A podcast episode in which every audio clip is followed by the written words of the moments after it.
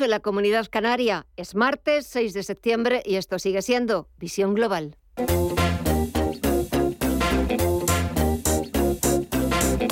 Esto es Visión Global con Gema González. Los inversores han vuelto del festivo de ayer lunes en Estados Unidos con la misma preocupación sobre la inflación y el crecimiento económico.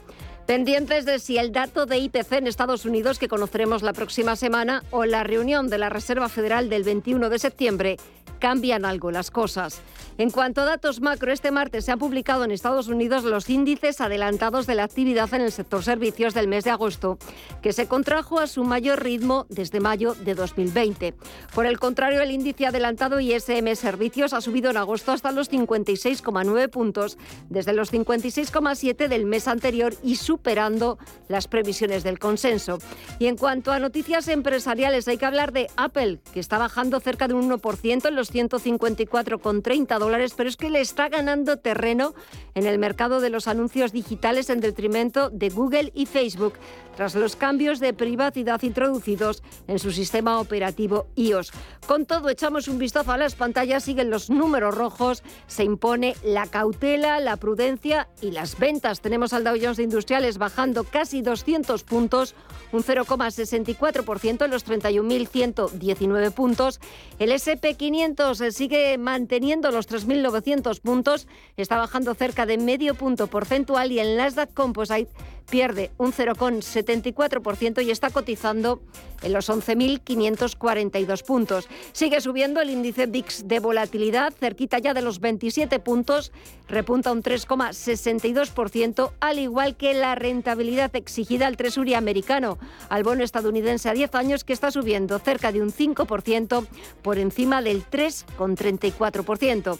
Vamos a ver si ha habido cambios desde las 8 de la tarde en el resto de mercados, en el resto de activos. Empezamos ese repaso, mire ya, por las principales bolsas latinoamericanas. ¿Ha habido algún cambio? Siguen en negativo. El Merval de Argentina retrocede un 0,45%. Ahora un 2,27% es lo que se deja el Bovespa en Brasil. El IPSA chileno, por su parte, en los 5.619 puntos cae un 2,7% y el IPC mexicano también continúa en negativo en los 45.963 puntos con una caída del 0,14%. Si miramos al mercado de divisas y materias primas, aquí sí vemos cambios, Estefanía Moniz.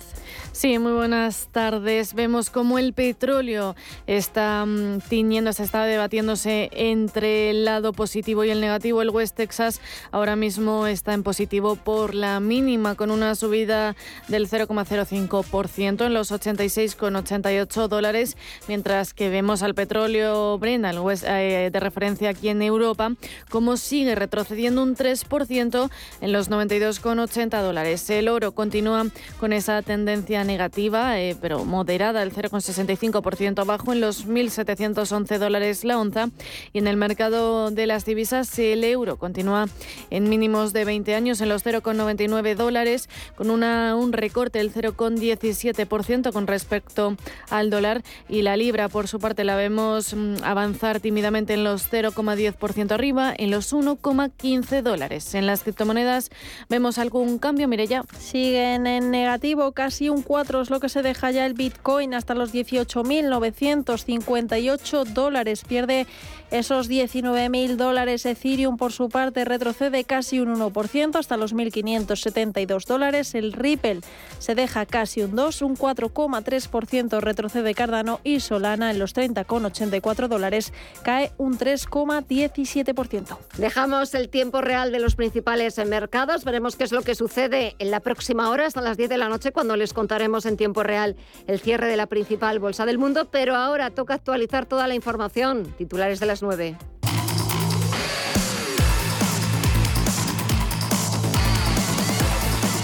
Primer cara a cara del curso político entre el presidente del Gobierno y el líder del Partido Popular sobre las medidas de ahorro energético, mientras Pedro Sánchez asegura que hay que prepararse para lo peor. E incluso yo diría que es más que probable que Putin tampoco sepa cuáles van a ser los siguientes pasos que va a dar. Por eso, lo que estamos haciendo en nuestro país y en Europa es prepararnos para lo peor. Y lo peor, es evidente, es un corte total de gas ruso a Europa. Alberto Núñez Fejo le propone ayudarle proponiéndole que premie con descuentos directos en el recibo a los consumidores, las familias y pymes que ahorren energía. Yo le propongo, señoría, primero, primero que no sancione, que premie con descuentos directos en los recibos a los consumidores, familias y pymes que ahorran, de acuerdo con la propuesta que aquí se señala, un 3, un 5 o un 20% en la energía. Premielos, no les, no les incremente el recibo, bájeselo. Segundo, no podemos permitir que la actividad industrial caiga. Yo vengo a hablar de esos trabajadores, entre los anuncios que ha hecho esta tarde Pedro Sánchez está la extensión del tope al gas para las grandes industrias de cogeneración. Sobre la polémica suscitada con Francia a raíz del gasoducto Midcat, el Gobierno va a seguir impulsando este proyecto a pesar de que Bruselas considera que no es un asunto que competa al interés de la Unión Europea. Porque aquí no estamos hablando de una cuestión bilateral entre la península ibérica y Francia. Aquí estamos hablando de cómo reforzar las alternativas de suministro energético al conjunto de la Unión Europea y cómo podemos poner a disposición de la Unión Europea ese 30% de regasificación que está en nuestro país y sin duda alguna también toda la apuesta que está haciendo el Gobierno de Portugal y el Gobierno de España por la energía del presente y del futuro, que es las, energías renovables y por, por supuesto también eh, el hidrógeno verde. El presidente también ha vuelto a pedir a las grandes eléctricas y energéticas que arrimen el hombro en circunstancias tan excepcionales como las de ahora. No, este gobierno y yo tampoco no, no tienen ninguna animadversión a la banca ni a las grandes eléctricas. Ustedes se dan muy por aludidos cuando hablamos de las grandes empresas eléctricas y financieras. No, no tenemos ninguna animadversión, señorías, de verdad. No la tenemos. Al silencio, señorías, por favor. Al contrario, consideramos un orgullo y una fortaleza de España que haya grandes empresas en estos sectores estratégicos. Pero pensamos que estas empresas, pues hombre, deben arrimar el hombro y contribuir a la recuperación del país en un momento en el que lo estamos pasando mal. Por su parte, la vicepresidenta para la Transición Ecológica, Teresa Rivera, está conforme con las medidas para disociar el precio del gas del de la electricidad. Y es partidaria de fijar límites al precio del gas ruso llegado por gasoducto del resto del gas. Si es eh, posible o no introducir topes al precio que está dispuesto a pagar Europa por el gas, ya sea por el gas ruso que llega a través de tubería, ya sea por el gas de tubería con carácter general, ya sea por el gas que, llega en barco y en principio es eh, sobre todo la primera opción de la que se está hablando, pero seguro que esto también genera eh, debates e intercambios de punto de vista interesante. Y Trabajo bonificará el 80% de la nueva cotización por desempleo de las empleadas de hogar, un colectivo que está formado por algo más de 373.000 trabajadoras dadas de alta en la seguridad social. Me preguntaba estos días cómo es posible que tuviéramos que esperar al primer tercio del siglo XXI para ver que hoy, gracias a este gobierno de coalición, las mujeres trabajadoras del hogar conquistan los derechos en sentido pleno. Sí, el primer tercio del siglo XXI. Lo dice una humilde abogada laboralista que defendió a muchas de ellas en su despacho profesional y sabe cuál es la realidad de la vida de ellas. Así aparece recogido en el nuevo marco normativo laboral para las empleadas del hogar que ha aprobado este martes el Consejo de Ministros y que entre las principales novedades incluye la obligatoriedad de cotizar por desempleo y fogasa desde el próximo 1 de octubre, tanto para el empleador como para la trabajadora. Y Listras es ya oficialmente la nueva primera ministra británica tras despachar con la reina Isabel II. Es la cuarta inquilina de Downing Street en los últimos seis y turbulentos años desde el voto a favor del Brexit y esta estas han sido sus primeras palabras desde el número 10. I'm honored to take on this responsibility at a vital time for our country. What makes the United Mientras su predecesor Boris Johnson of prosperity now and for future generations. Se ha despedido con reproches a los que le forzaron a dimitir, pero pidiendo a los conservadores que cierren filas en torno atrás, a la que ha prometido darle su fervoroso apoyo.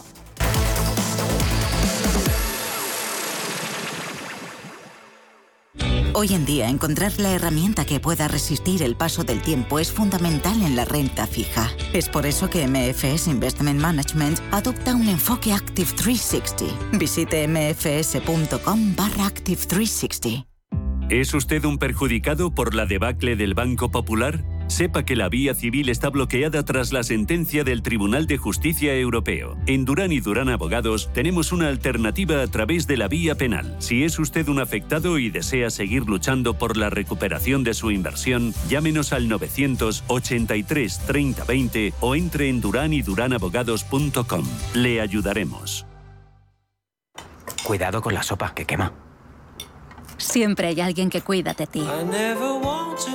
En Autocontrol, anunciantes, agencias y medios, llevamos 25 años trabajando por una publicidad responsable. Campaña financiada por el Programa de Consumidores 2014-2020 de la Unión Europea.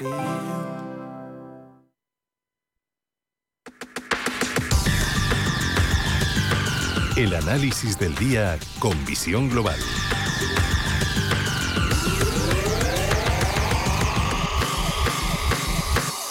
Y el análisis lo buscamos con Rafael Ojeda, que es analista macro global y asesor en Fortisfan. Rafa, muy buenas noches. Hola, buenas noches.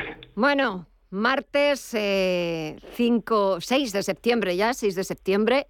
Eh, Estados Unidos ha vuelto de la festividad del Día del Trabajo que se celebró ayer lunes y siguen las mismas preocupaciones. Aquí no ha cambiado nada. Cuando no es la inflación, es el Banco Central Europeo que se reúne este jueves o es la crisis energética que nos tiene a todos absolutamente eh, descontrolados porque no sabemos qué va a pasar eh, este otoño-invierno si se cumplen las peores previsiones. Claro, a ver, eh, llevamos ya unas semanas en las que realmente sabemos un poco lo que va a suceder. Lo que pasa es que esperamos que el peor de esos escenarios, ¿no? de que tú y yo hemos hablado varias veces ya, pues no se cumpla. Es decir, todos pensamos que del mismo modo que Europa pone sanciones a Rusia, Rusia va a poner sanciones a Europa. Es decir, nosotros podemos tener en nuestro contexto de decir que nosotros eh, imponemos medidas a Rusia y es Rusia la que nos chantajea, pero no, en, en, los medios rusos lo que dicen es que ellos ponen medidas a los chantajes que hacemos nosotros. Entonces, el peor de los escenarios está sobre la mesa y es probablemente lo que sí que suceda. Entonces, ya lo único que no, podemos controlar es en la climatología, es decir, vamos a ver si tenemos un otoño o un invierno no tan duro o tenemos una filomena en ciernes, eso es lo que no podemos saber. Pero que mm, el peor de los escenarios está sobre la mesa y puede suceder, pues sí. Y ya poco a poco los gobiernos pues ya empiezan a, contarnos un poquito la verdad, ¿no? Porque hasta ahora nos estaban diciendo de que no va a haber problemas de abastecimiento, en Alemania también lo dicen, no, es un problema de España, de que el suministro para los hogares está garantizado y que probablemente para la industria también. Bueno, pues para la industria ya no está garantizado y para los hogares tampoco, en Alemania ni en España. Y entonces eso ya sí que empieza ya a ser un problema social de primer calado. Pero una cosa es que la economía vaya mal y otra cosa es que la gente en los hogares no pueda calentar las viviendas. Y todo esto en un horizonte en el que el Banco Central Europeo pues está ya con la mosca detrás de la oreja y probablemente suba los tipos de interés de 25 puntos básicos. Así que vamos a ver por dónde por dónde tiramos. Vamos a ver por dónde por dónde tiramos. Lo cierto es que en la papeleta que tienen los bancos centrales, pero sobre todo en especial el Banco Central Europeo, no es nada envidiable porque quizás, a diferencia de Estados Unidos, que es cierto que también ha hecho un poquito lo mismo, ha empezado a subir los tipos de interés de forma agresiva, pero de momento, eh, a la espera de conocer ese dato de inflación en Estados Unidos que conoceremos la próxima semana, también la inflación la tienen de momento por las nubes, totalmente descontrolada, pero es que aquí en Europa hemos empezado tarde a poner las medidas en marcha. Claro, pero es que lo que ocurre es que los a mí me hacen mucha gracia los discursos, porque yo lo que hago muchas veces es eh, las publicaciones eh, económicas las guardo, no las tiro y luego las leo un mes después o dos meses después. Y entonces empiezo a leer lo que, lo que decían. ¿no? Entonces ahora resulta muy gracioso, una gestora importante, claro, no voy a dar el nombre, que en su día comentó que Europa no debía de subir los tipos de interés, porque subir los tipos de interés pues iba a perjudicar claramente el crecimiento económico. Y el gestor en cuestión, hoy he leído que dice que Europa debería haber empezado a tomar estas medidas cuatro meses antes. Pues claro, uno se queda, uno se queda perplejo. ¿no? Digo, bueno, ¿cómo puedes tener eh, las narices ¿no? De, de acusar al Banco Central Europeo de que está tomando las medidas tarde cuando tú eres el primero que decía hace cuatro meses que no tenían que tomar esas medidas. Porque en el fondo el problema es que los gestores no velan, a ver, velan por los intereses de sus clientes, pero también velan por, su negocio. Y obviamente una subida de tipos de interés era perjudicial para su negocio. Sin embargo, claro, cuando ya nos encontramos en la situación en la que estamos, miramos a Estados Unidos y teníamos que haber hecho lo que hizo Estados Unidos, subir los tipos de interés hace unos meses. Lo que pasa que siendo también justos, la situación americana y la nuestra no era igual. Ellos están en situación de pleno empleo, nosotros tenemos una tasa de desempleo del 8 o 9%.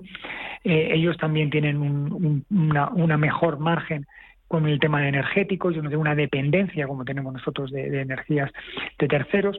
Ellos tienen la reserva de valor del, del, dólar, nosotros tenemos el euro, que no es lo mismo. Es decir, la situación de Estados Unidos y de Europa no tiene nada que ver. Por tanto, Estados Unidos pudo subir los tipos de interés antes y lo cierto es que de un modo agresivo, que muchísima gente no estaba a favor de estas medidas de, de Jerome Powell, era un poco más en la línea de, la anterior presidenta de la Reserva Federal, y yo desde, desde hace mucho tiempo venía abocando que Europa tenía que haber hecho lo que Estados Unidos, que era subir los tipos de interés de un modo más agresivo. El problema es que subir los tipos de interés de un modo agresivo perjudicaba a las economías del sur de Europa, Italia, España, Portugal, Grecia fundamentalmente, y obviamente podía tener problemas de fraccionamiento del euro o una situación bastante complicada con, con, los bonos del, Tesoro. Una situación que, a pesar de, esa tardanza del Banco Central Europeo en poner eh, las eh, medidas necesarias para acabar con la inflación, eh, la seguimos teniendo. O sea, no hemos, mm, no hemos conseguido nada, eh, nada a favor. Seguimos teniendo eh, mucha incertidumbre, mucha volatilidad, muchas dudas en los mercados, en Estados Unidos, aquí también en Europa, aunque es verdad que hoy eh, de los parques europeos el IBEX 35 ha vuelto a ser el peor. Bueno, es que tenemos un problema, ¿no? Y es que la composición del índice, pues tampoco nos, nos, nos beneficia, ¿no? Nosotros no tenemos compañías que, tiren del, del, carro. Quizás cuando la economía eh, europea eh, empiece a despuntar, empiece a arrancar con fuerza, probablemente el IBEX 35 sea de las que mejor lo hagan, precisamente por el enorme componente financiero que tiene dentro del índice y probablemente sea el momento. Las subidas de tipos, en un principio, pueden ser un buen catalizador para, para, para, el sector financiero y por tanto que la bolsa española suba. Lo que ocurre es que como estamos en una situación en la cual probablemente las subidas de tipos obedecen fundamentalmente a intentar enfriar la economía, bueno, pues en ese caso, pues claro, si enfrías la economía es que no vas a dar crédito y por tanto esas subidas de tipo tampoco tienen por qué beneficiar al sector financiero de un modo tan obvio y tan evidente, ¿no? Y ese es el gran problema que nos encontramos, que pues la bolsa española está en un mal contexto y en un mal escenario. De lo que no hablamos mucho y en su momento se hablará, lo que pasa que bastante tenemos ahora mismo con el coste del gas, el coste de eh, no solamente el gas, también el del petróleo, de las materias primas, de los productos de primera necesidad, eh, las subidas de tipos, porque ya han desaparecido prácticamente los bonos en tipos negativos, las subidas de tipos y la, próxima de 0,75 probablemente del Banco Central Europeo, cómo va a afectar obviamente al endeudamiento nacional. Es decir, España tiene una deuda de 1,4 eh, billones de euros, trillones americanos, y claro, no es lo mismo financiar eso al 0,4 que al 1,2. Entonces, al final nos encontramos con que eso hay que financiarlo de alguna manera, como emitiendo más deuda, endeudándonos más, o como incrementando la carga impositiva a los españoles, inventándonos algún impuesto para otros sectores. Eso ya lo iremos viendo, pero desde luego el, contexto no es en absoluto halagüeño y todo apunta a que la situación va a ser complicada. El Fondo Monetario Internacional ya ha hecho un comentario hoy, que es un comentario para navegantes, en la cual dice claramente que, lo que tienen que hacer los estados es no disparar el gasto público para frenar la inflación en Europa. Pero claro, ¿cómo frenas tú el gasto público cuando tienes unas elecciones a la vuelta de la esquina. Exacto. No puedes hacerlo. Entonces, claro, obviamente los estados están muy interesados, bueno, el gobierno, no solamente el español, ¿eh? cualquier gobierno, en incrementar ese, ese gasto público. Y claro, ese gasto público pues genera inflación, genera más endeudamiento. Es un poco la pescadilla que se muerde la cola. La verdad es que estamos en un contexto verdaderamente complicado y ya no hablamos de que el euro ya vale menos que el, que el dólar, que eso no se veía desde hacía 20 años. Es que la libra esterlina se encamina hacia la paridad con el dólar y jamás en su historia había estado en ese contexto. Con lo cual, la situación es bastante complicada. Hablamos de Europa, pero, Irlanda, pero en Inglaterra, el Reino Unido está en una situación incluso peor que Europa y van, van a pasar un otoño bastante complicado. Me temo que todos vamos a pasar un otoño complicado, quizás unos más que otros, pero iremos viendo cómo se va desarrollando, porque lo cierto es que no nos van a faltar noticias para, para analizarle, sobre todo para echar un vistazo a los mercados. Rafael Ojeda, analista macro global y asesor en Fortisfan, gracias como siempre por el análisis, que pases una muy buena semana y hasta pronto. Un fuerte abrazo. Adiós, buenas Adiós. Muchas gracias.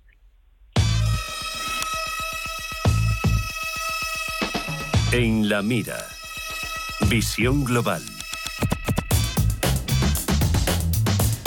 Hoy ponemos el foco en la mira para el análisis técnico con Raúl Calle de Broker en Nvidia. La compañía está pasando por un verano bastante complicado y es que primero no cumplió con las expectativas en sus resultados y después porque la guerra comercial a flor de piel que mantienen Estados Unidos y China, especialmente relevante en materia de inteligencia artificial, les va a hacer muy difícil su día a día debido sobre todo a las restricciones para vender sus chips al país chino. La compañía es líder en la producción de unidades de procesamiento gráfico integrado, siendo muy popular por sus productos de calidad entre los usuarios y profesionales del sector del gaming y entretenimiento. Al comprobar el gráfico de cotización de la empresa, cotejamos que inicialmente marcó los mínimos de los últimos años en marzo de 2020, en los 47 dólares, para desde este precio iniciar una espectacular revalorización de casi un 200% en apenas seis meses, septiembre de 2020 y desde esta fecha entra en un claro rango de lateralidad con testeos constantes en la zona de control dentro del rango de los 120-145 dólares.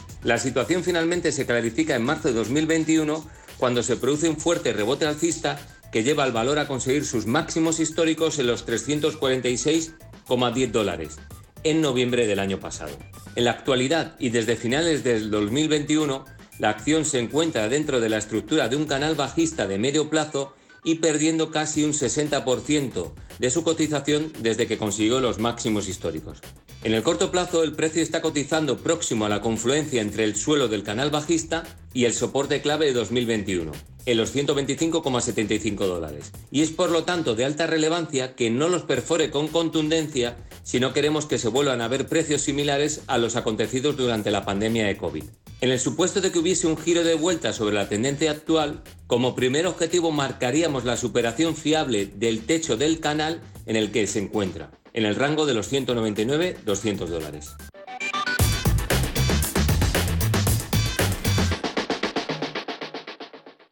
Culos inquietos, atletas de la curiosidad y coleccionistas de experiencias, os sobran motivos para volar. Porque vuelve Time to Fly de Air Europa. Canarias desde 39 euros, Caribe, Centro y Sudamérica desde 319 euros. Precios por trayecto comprando ida y vuelta. Consulta más destinos en ereuropa.com. Air Europa, tú decides. ¿Preparados para una vuelta al cole más fácil? En el corte inglés hasta el 30 de septiembre tendrás 4x3 en las mejores marcas de escritura.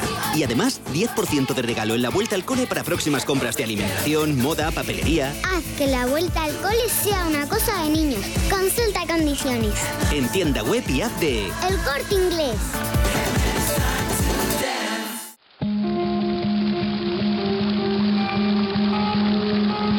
Fuente de la vida. Un viaje a través de los siglos y la historia de la humanidad. La fuente de la vida. De lunes a viernes, de 12 a 12 y media de la noche, aquí, en Radio Intereconomía. Visión Global. Los mercados. Bontobel Asset Management patrocina este espacio. Y de vuelta a las principales bolsas europeas, el IBEX 35 no termina de levantar cabeza. Hoy ha sido el sector energético quien ha lastrado a nuestro selectivo, pero aún así Mirella ha conseguido aguantar los 7.800 puntos. Así es, aguanta en los 7.842 puntos y retrocede un 0,26%. Y en el día de hoy, todo lo contrario ayer, porque los bancos se encuentran entre los valores que han despedido la sesión en positivo, con Sabadell con un avance del 1,66% y Bankinter del 1,2% a la cabeza del sector. Santander se ha revalorizado un 0,63% y BBVA un 0,51%. También las acereras que ayer acompañaron a los bancos en las caídas han recuperado terreno con alzas para ArcelorMittal del 0,96% y Acerinox de un 0,91%, lo mismo que Inditex que ha sumado también un 1,13%. Por el contrario, los valores ligados a la energía han cerrado con descensos a la espera de las novedades finales que pueda deparar la cumbre energética de la Unión Europea y en medio de una creciente presión para poner topes al precio del gas. Enagas ha caído un 1,59%, Iberdrola un 1,32%, Endesa un 1,13%, Red Eléctrica un 0,81% y Naturgy un 0,69% abajo. Y por último, la rentabilidad del bono español a 10 años se sitúa al filo del 2,8%. Y en la agenda para mañana miércoles ¿Qué nos trae Estefanía? Pues viene marcada por la publicación de las cifras de empleo y del PIB de la eurozona del segundo trimestre. Más datos, la producción industrial alemana y las ventas minoristas italianas, ambas del mes de julio. En España, el INE da a conocer la estadística de ejecuciones hipotecarias y en clave empresarial, Prisa celebra su Junta General de Accionistas y en Estados Unidos, pendientes de la balanza comercial de julio y el libro beige de la Reserva Federal. Bontobel Asset Management ha patrocinado este espacio. Bontobel Asset Management calidad suiza con el objetivo de obtener rendimientos superiores a largo plazo. En Bontobel Asset Management siempre estamos a la vanguardia de las inversiones activas en bonos y acciones. Para más información, entre en nuestra página web bontobel.com barra am. Bontobel Asset Management, su especialista global en fondos de inversión. No fiesta, no life.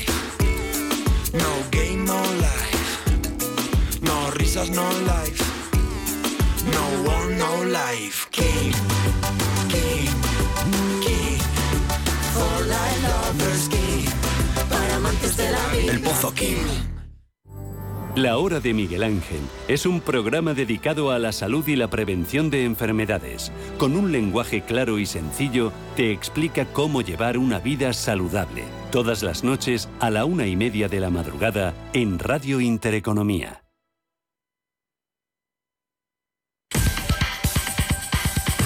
En Visión Global, las noticias empresariales. Yul pagará una multa de 438 millones de dólares por atraer a menores al vapeo. Y para cerrar dos años de investigación sobre su política de marketing y de ventas que atrajo a millones de menores a comprar sus productos con nicotina, esa multa la deberá pagar a un total de 33 estados en Estados Unidos con los que estaba en litigio. Yul deberá abstenerse de todo marketing que se acerque al público juvenil, de publicitarse en transporte público, de financiar programas educativos y tampoco podrá incluir a menores de 35 años o dibujos animados en sus anuncios, entre otras medidas. Además, la empresa también ha accedido a no publicitarse en vallas públicas o a utilizar influencers para promocionar sus productos en redes sociales. Bed Bath Beyond cae más de un 15% en bolsa tras la muerte de su director financiero. Las acciones han abierto este martes situadas en los 7,33 dólares frente a los 8,63 en los que cerraron el pasado viernes. El fin de semana se conoció que el hasta ahora director financiero de la empresa, Gustavo Arnal, había fallecido tras haberse arrojado desde la ventana de un rascacielos. De forma interina, la empresa ha decidido nombrar a la responsable de contabilidad, a Laura Crossen, como directora financiera hasta encontrar una persona que asuma el cargo de manera definitiva. Por otro lado, Lufthansa alcanza un acuerdo salarial con los pilotos y se desconvoca la huelga. Que estaba programada para este miércoles y jueves. El sindicato pide un aumento salarial del 5,5% este año y una subida anual del 8,2% a partir de 2023. La lista de reivindicaciones incluye un total de 16 puntos individuales.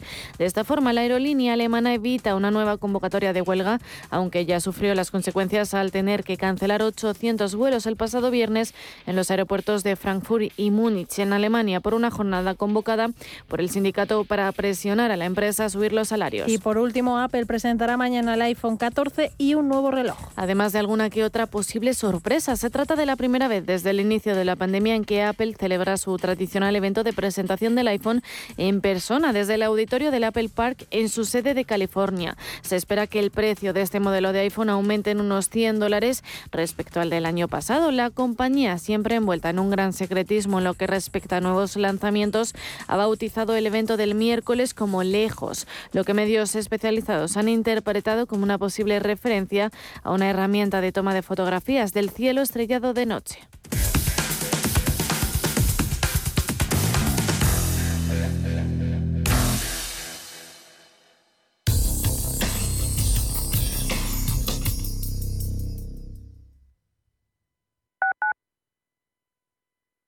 Inversiones inmobiliarias Grupos Eneas, cesiones de créditos, inmuebles en rentabilidad, compra, reforma y venta. Infórmese en el 91 639 0347 o en info@eneas.com. Inversiones inmobiliarias Grupos Eneas. Las noches de lunes a jueves en Radio Intereconomía te convocamos a Disidencia Deportiva, un programa diferente, influyente, apasionante, disidente y deportivo. Disidencia Deportiva, de lunes a jueves a las 11 de la noche, tu tertulia de deportes en Radio Intereconomía. En la Fundación La Caixa creemos que el mundo de mañana depende de la educación de hoy. Pensamiento crítico, creatividad, colaboración y comunicación. Estos cuatro conceptos promueven habilidades que cualquier niño o niña necesita para desarrollar su potencial. Solo es progreso si progresamos todos. Fundación La Caixa.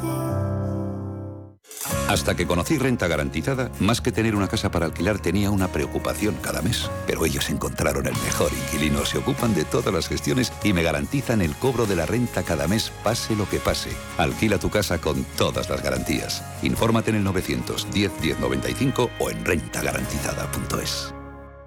Escápate de Madrid y ven al restaurante El Torreón en la cima del Monte del Pardo. Las mejores carnes y pescados desde 40 euros, vino incluido. Carne picaña brasileña y lomo de buey auténticos. Disfruta de los mejores platos de cuchara y de paella con langosta y de grandes vinos y licores en sus siete amplísimos salones y terrazas. Cocina abierta de 11 de la mañana a 1 de la madrugada ininterrumpidamente. Parque infantil, gran parking, restaurante El Torreón. Naturaleza a 10 minutos de Madrid. Reservas en restauranteeltorreón.com. Los mercados financieros. Las bolsas más importantes. Información clara y precisa. Esto es Radio Intereconomía.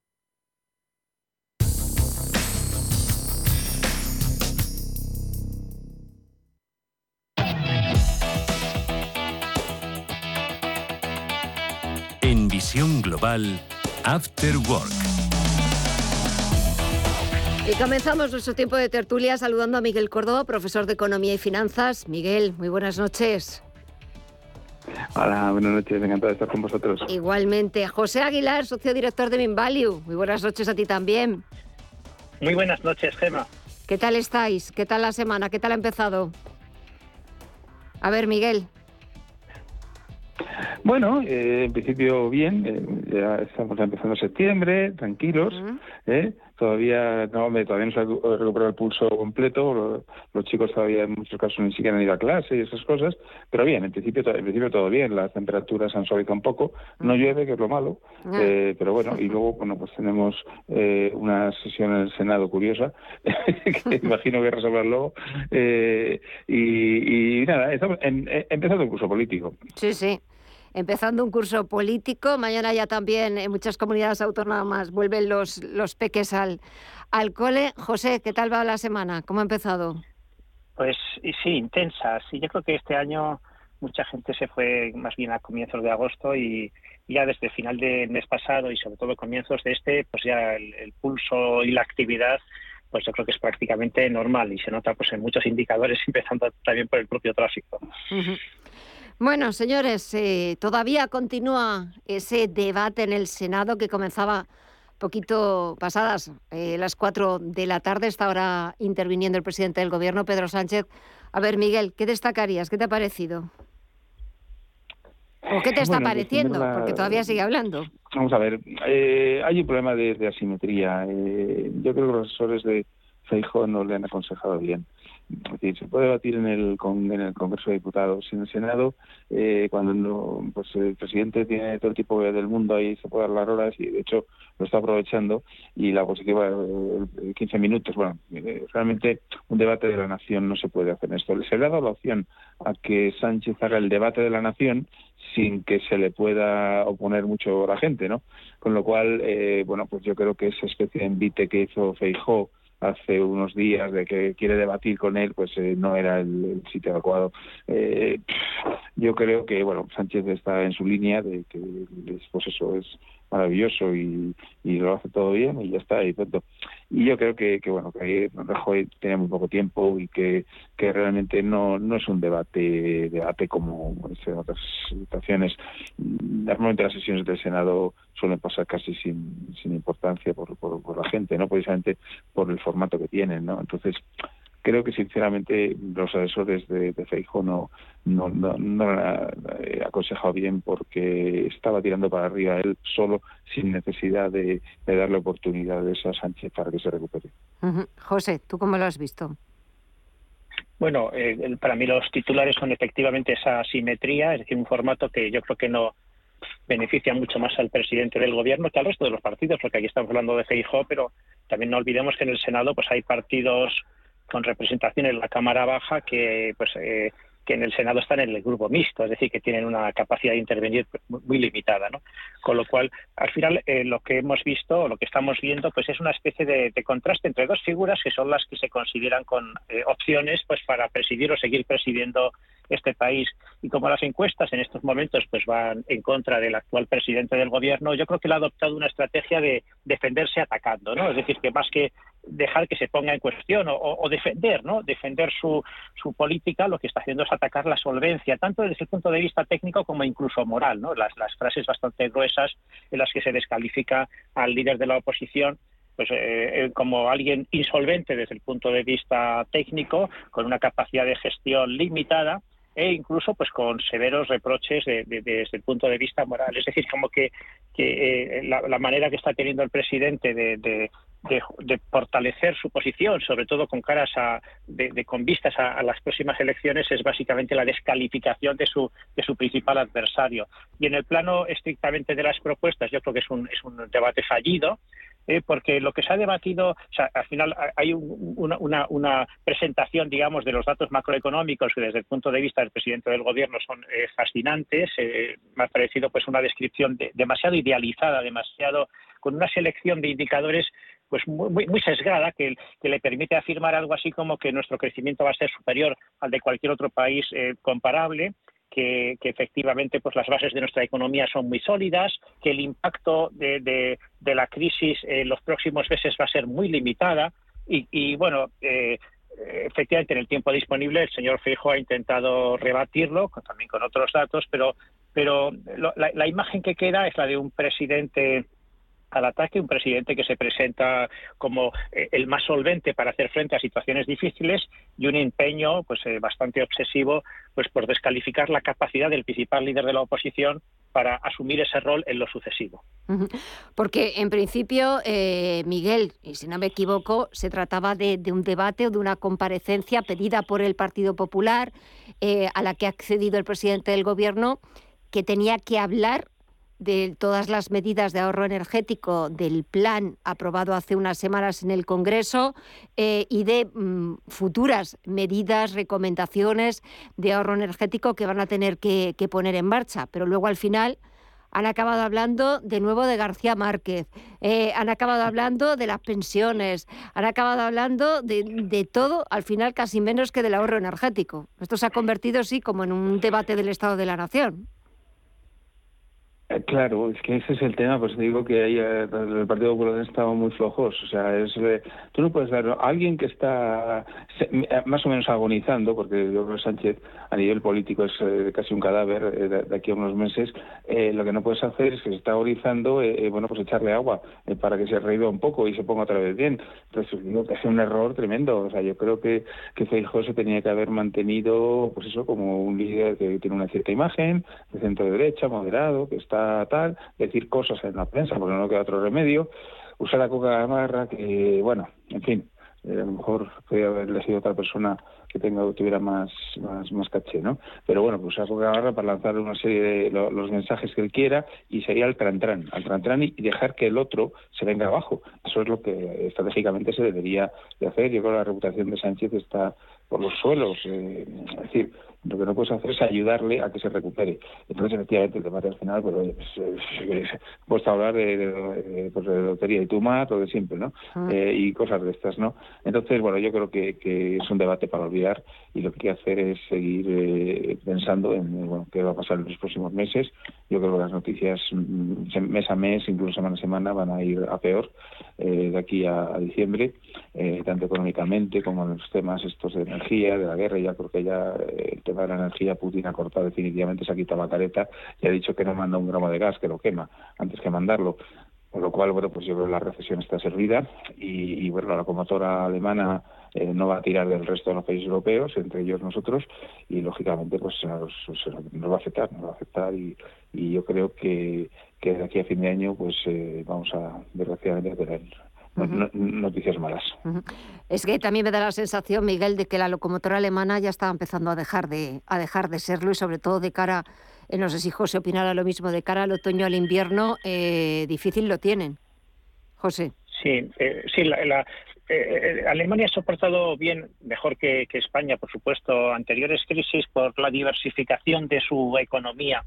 en este caso, sobre todo que tiene un extraordinario, un, gigantesco sector industrial, una gran capacidad industrial y eso pues le, da más estabilidad.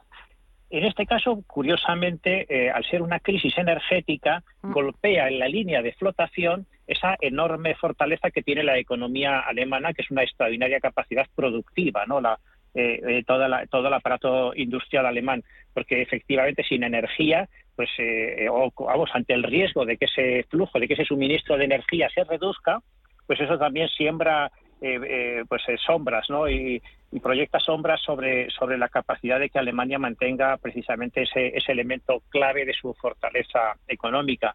Y en ese sentido, pues claro, se entiende la preocupación que existe en ese país y las expectativas no muy halagüeñas sobre la evolución de su economía en los próximos, en los próximos meses. Eh, de los anuncios que ha hecho hoy el presidente del Gobierno, Pedro Sánchez, ha dicho, quería tranquilizar a los ciudadanos de que no se va a tomar medidas dramáticas, que no va a haber que no va a haber eh, previsiones apocalípticas y que no va a haber racionamiento ni tampoco va a haber cortes de suministro. ¿Podemos estar seguros al 100%, Miguel? Del corte de suministro yo creo que no vamos a tener problemas. Eh, tenemos se de plantas de gasificadores en España, es mucho más que nuestra capacidad eh, que, necesitamos y el gas es el gran problema, ¿no? Porque al final, eh, bueno, pues eh, Estados Unidos ha comprometido a mandar barcos con gas licuado para que, que, lo hagamos, que podamos gasificarlo, con lo cual yo creo sinceramente que, que, no tenemos ese problema. O sea, el problema sale de los costes, porque lógicamente el gas licuado es bastante más caro que cuando viene por oleoducto y, bueno, pues lógicamente eso hay que pagarlo, ¿no?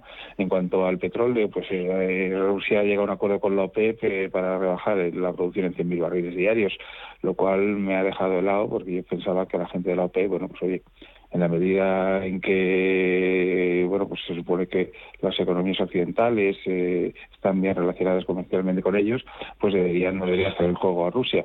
Eh, con lo cual pues eh, eso puede el petróleo también te va a afectar con lo cual al final si te cuesta más el gas por tanto la electricidad si te cuesta más el petróleo etcétera etcétera pues estamos con los problemas de siempre no semiconductores también hay escasos hay alguna fábrica de coches que está pagando en España. Es decir los problemas siguen estando ahí, ¿no? Eh, y mira, yo el otro día tuve que echar fuera la caldera de, la calefacción y de, mil y pico me costó, me costó dos mil doscientos y pico llenarla. O sea, que decirte que, el coste se ha subido un 60 o 70% eh, y teóricamente está bonificado, con lo cual, claro, eh, al final estamos hablando de que de que lo, a un país con los salarios que no son muy altos, pues este incremento es, muy importante. La subyacente ya está por el 6,4, la inflación subyacente, porque lógicamente se va trasladando a los precios de los productos que hay en, en, acceso a la compra. Eh, y eso no ha parado todavía porque eh, no ha llegado a todavía a acabar esa segunda ronda inflacionista. Eh, pues digo, como decía al principio, que, que en los próximos meses, me imagino que que José es más optimista que yo, pero yo creo que los próximos meses no van a ser buenos. A ver, José. Ese optimismo. Bueno, buenos no, pero, sí, no, eh, buenos no, pero espero que tampoco catastróficos. No, sobre el tema energético yo, diría un par de cosas. En primer lugar, que las medidas que propone el presidente, en la medida en que su diagnóstico es un diagnóstico leve, es decir, estamos ante un resfriado, no ante una neumonía, pues también los remedios son leves, ¿no? Y además remedios que ideológicamente se, se enfocan mucho también a la parte del consumo al final el argumento eh, retórico es que esto es un poco como la pandemia, ¿no? O sea, que al final estaba el teletrabajo que no acababa de arrancar, pero que en la medida en que hay un factor externo que nos obliga a teletrabajar, pues eh, hacemos de la necesidad virtud. Aquí la, comparación sería la siguiente, es decir, tendríamos que haber reducido mucho nuestro consumo, ¿no? Tendríamos que haber sido mucho más eficientes en el plano energético es decir, atacando como siempre a, la, oferta, es decir, a los consumidores, empresas y familias, hemos sido un poco derrochadores y ahora con una energía más eh, escasa y más cara, pues no nos va a quedar más remedio que efectivamente pues poner en marcha todas esas medidas de, contención en el, gasto y, de eficiencia en el empleo de los recursos energéticos. ¿no? Bueno, me parece que nos echa un poco la culpa a los consumidores. Luego no olvidemos tampoco que eh, eh, efectivamente se ha cerrado Nord Stream, eh, pero eh, eso no significa que se haya cerrado el flujo de, gas ruso a Europa, que por cierto en muy buena medida entra por España. O sea, no olvidemos que desde que comenzó la guerra, Rusia ha facturado por gas, por venta de gas, 150.000 millones de dólares. Eh, el coste de, la guerra eh, para las arcas públicas rusas pues estima en torno a unos 100.000 millones de dólares. Es decir, que incluso en términos económicos Rusia está ganando dinero. Entre otras cosas porque el escenario para ellos es, bastante bueno en el sentido de que están vendiendo probablemente menos gas, porque es cierto que por la por, gasoductos está entrando menos, pero lo está, el, que están vendiendo lo están vendiendo más caro, ¿eh? porque está entrando por, por, otros canales que tienen costes adicionales.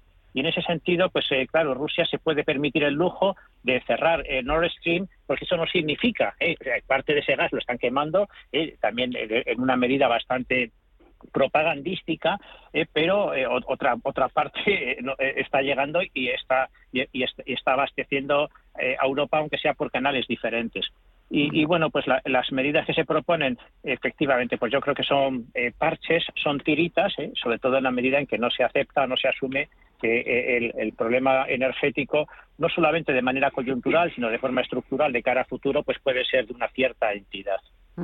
Eh, Miguel, ¿qué pasa con el gasoducto, con el MidCat? A Francia no le entusiasma la idea, la Comisión Europea dice que es un asunto entre Estados miembros y que no se posiciona. ¿Qué sucede con esa historia? Bueno, pues sucede siempre eh, con Francia, que bueno que Francia piensa en sí mismo siempre y bueno, pues es lógico que ellos piensen en sí mismos siempre y protegerse. Entonces, bueno, pues es evidente que, España tiene una potencia de, gasificación muy superior a la francesa y lógicamente podría por exportar mucho y podría, lógicamente, sería un competidor mayor en, que ellos eh, en la manera de exportación, en exportación de, energética, ¿no? Entonces, yo creo que aquí ellos están pensando en sí mismos. Yo creo que es malo, pensando como europeo es malo. De hecho, Alemania lo quiere porque lo dice, mira, lo que quiero es que, que, que esté, toda Europa interconectada y ya está. Y, el argumento de Macron es un poco ridículo de decir, no, es que no, no se vamos a llegar a tiempo a arreglar esta crisis. Mire usted, no sé si llegaremos a tiempo ni cuánto durará, pero a lo mejor hay otras después, ¿no? Pues parece razonable que ese oleoducto, esa conexión completa entre los países europeos exista. De nuevo, es una falta de solidaridad por parte de Francia. Quisiera apuntar un detalle sobre lo que habéis comentado, el teletrabajo, en relación con el tema energético también.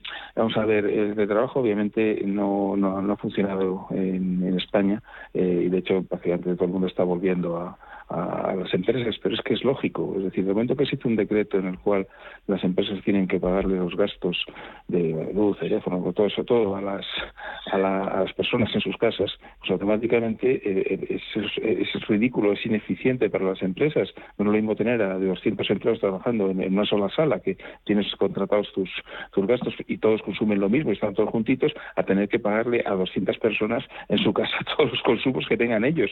Eh, es decir, es que el, el, planteamiento no puede ser ese. Planteamiento es un, tiene que ser un tema negociado. No se puede hacer por decreto que la empresa le pague a los 200 empleados sus gastos en la, en la casa, eh, los que fueran, ¿no?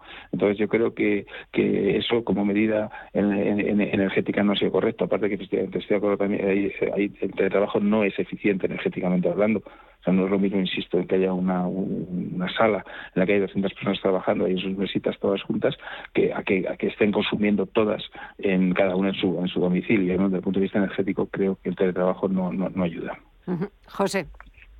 Sí, bueno, en primer lugar, eh, Mitcate hoy, hoy, ha muerto, o sea que si alguien tenía todavía alguna duda, eh, eh, hoy, ha, hoy, ha, sido enterrado, o sea, hoy hemos celebrado el, funeral por ese proyecto. En primer lugar, porque o sea, las dos noticias, en primer lugar, ya no estamos hablando de ministros del gobierno francés, sino que hablamos del propio presidente, que de una manera muy dura, muy clara y, además pues muy desafiante pues se rechaza completamente eh, la viabilidad o sea el propósito de Francia de colaborar en ese proyecto. Y en segundo lugar porque la, la, la Unión Europea la Comisión se ha puesto completamente de perfil al no considerar el MidCat como un proyecto preferente y por lo tanto excluirlo de financiación europea pues bueno si ya había alguna duda ha quedado ya del todo resuelta eh, eh, claro, a Francia es cierto que en términos nacionales lo que le interesa sobre todo es la interconexión, no, no, no a través de, de gasoductos, sino a través de, directamente de, de, eh, de, transporte de energía, es decir, de, cables, ¿no?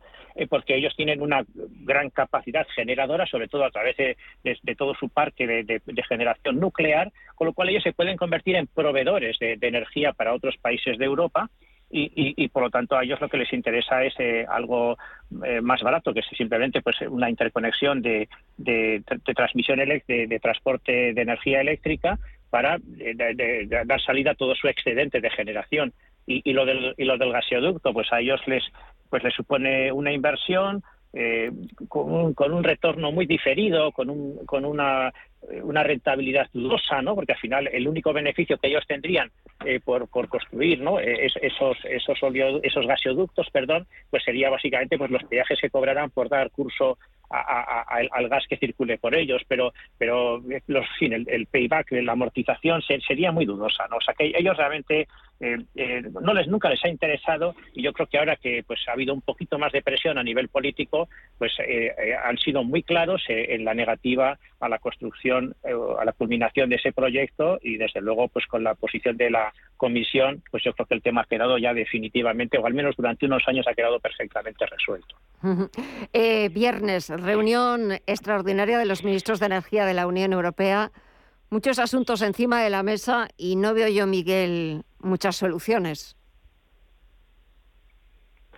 Del, de, la, cual, del, Consejo de, Ministros. No, de todo el tema de los ministros de Energía, de todo el tema de lo del tope al gas, eh, de, nuevas medidas que vayan a adoptar o de prepararse de cara al invierno si finalmente se corta definitivamente el, si es que tampoco pueden hacer mucho.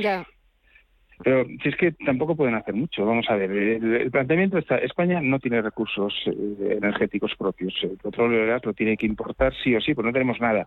Entonces, eh, el petróleo y el gas han subido, han subido mucho, y, dice, bueno, ¿qué podemos hacer? Y dice, no, medidas de contención. Mire usted, medidas de contención. La gente lo que no vas a hacer es decir que pase frío en sus casas. Bueno, habrá gente que no le queda dinero y no le queda más remedio, pero pero pero es que son, son ¿qué, medidas puedes tomar? Eh, las empresas, que lo típico que he dicho, ¿no? Que se espera, pues en cuando haya calor a 27 grados y que no, que y cuando haga frío, pues que estén a 19. Pues sí, veremos si se cumple o no. Que vas a tener una legión de, inspectores recorriendo las, las, las empresas todos los días. Eh, es inviable.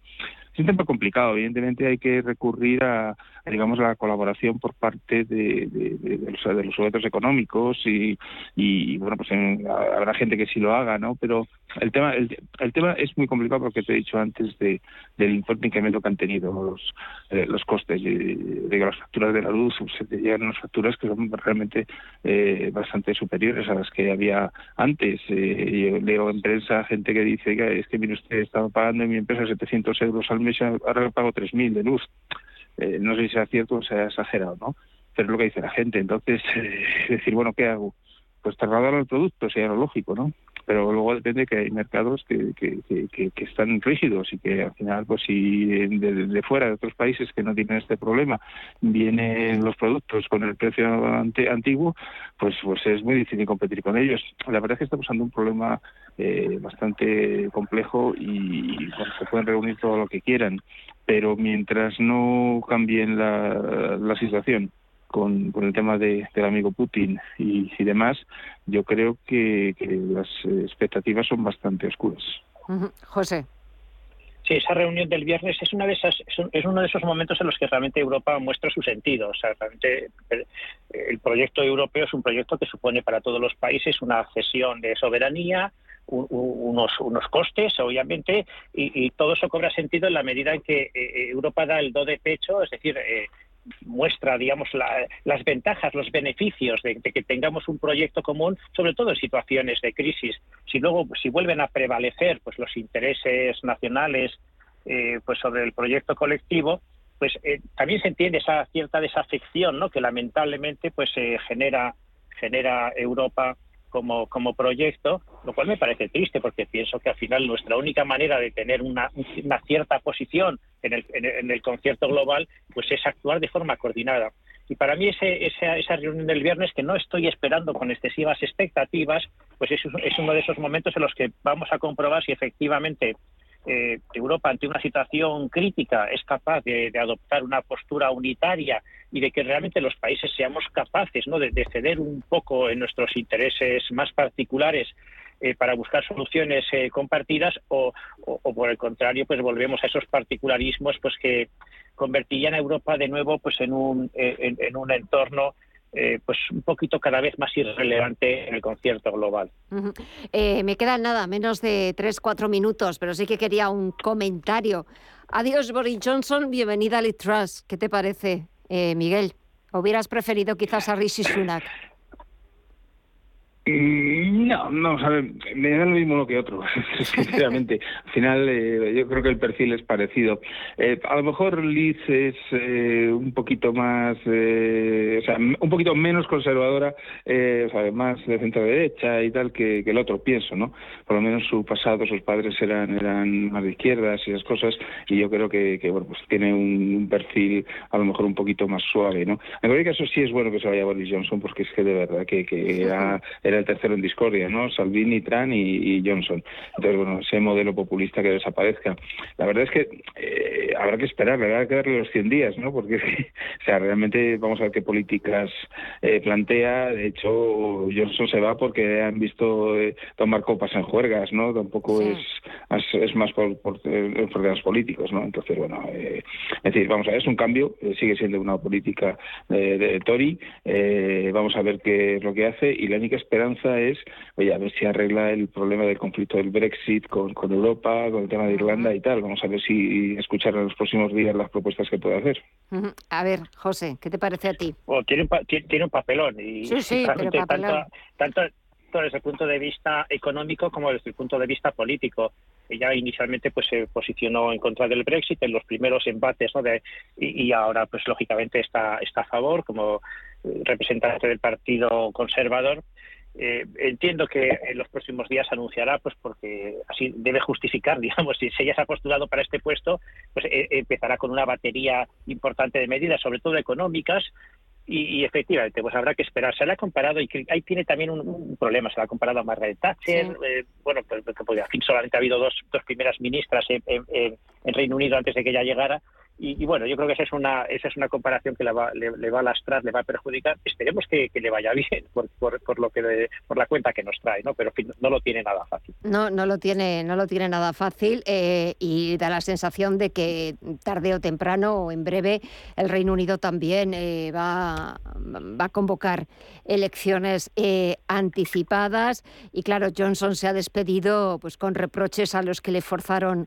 a dimitir, aunque bueno pues le ha deseado todo el apoyo a la nueva Premier británica y bueno pues veremos a ver Vamos a darle esos primeros 100 días de confianza. Ya ha ido anunciando sus primeras medidas, eh, porque el Reino Unido, hablábamos de Europa, hablamos de España, pero me parece que lo comentaba Miguel, la situación en el Reino Unido también es eh, complicada con un con una crisis energética también encima y con un nivel de vida absolutamente por las nubes. Había previsiones de, de Goldman Sachs que hablaban de una inflación en el Reino Unido de cerca del 22%. Así que a ver, a ver cómo, cómo se, se cocina todo eso.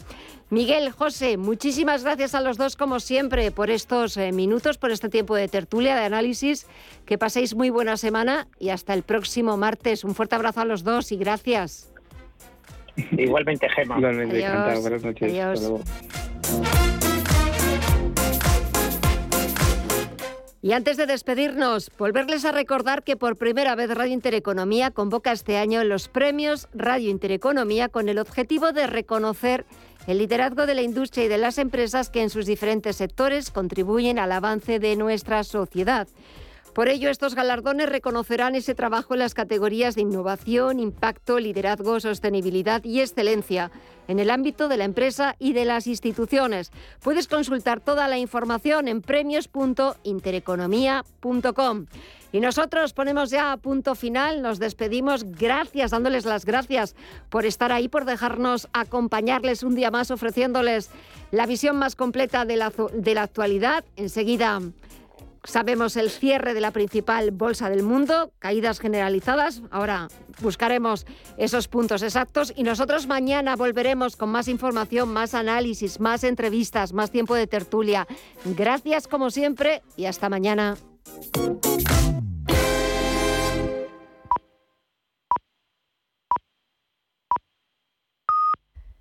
Son las 10 de la